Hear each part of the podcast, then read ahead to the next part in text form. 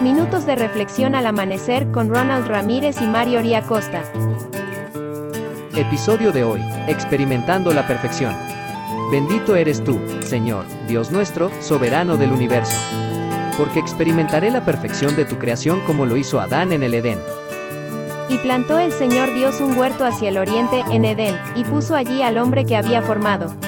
Génesis capítulo 2, versículo 8. La Biblia de las Américas. Al oriente del Edén se ubicaba el jardín, el lugar apartado por Dios para que el hombre estuviera en contacto directo con él. La Biblia no especifica en qué parte de Edén fue creado el hombre, solo que luego de formarlo y darle vida, Dios lo colocó en el jardín para que estuviese cerca de él. Dios siempre ha escogido un lugar donde habitar en medio de su pueblo. Hoy ese lugar está en tu corazón y puedes acudir a él sin esfuerzo, largos viajes o intermediarios.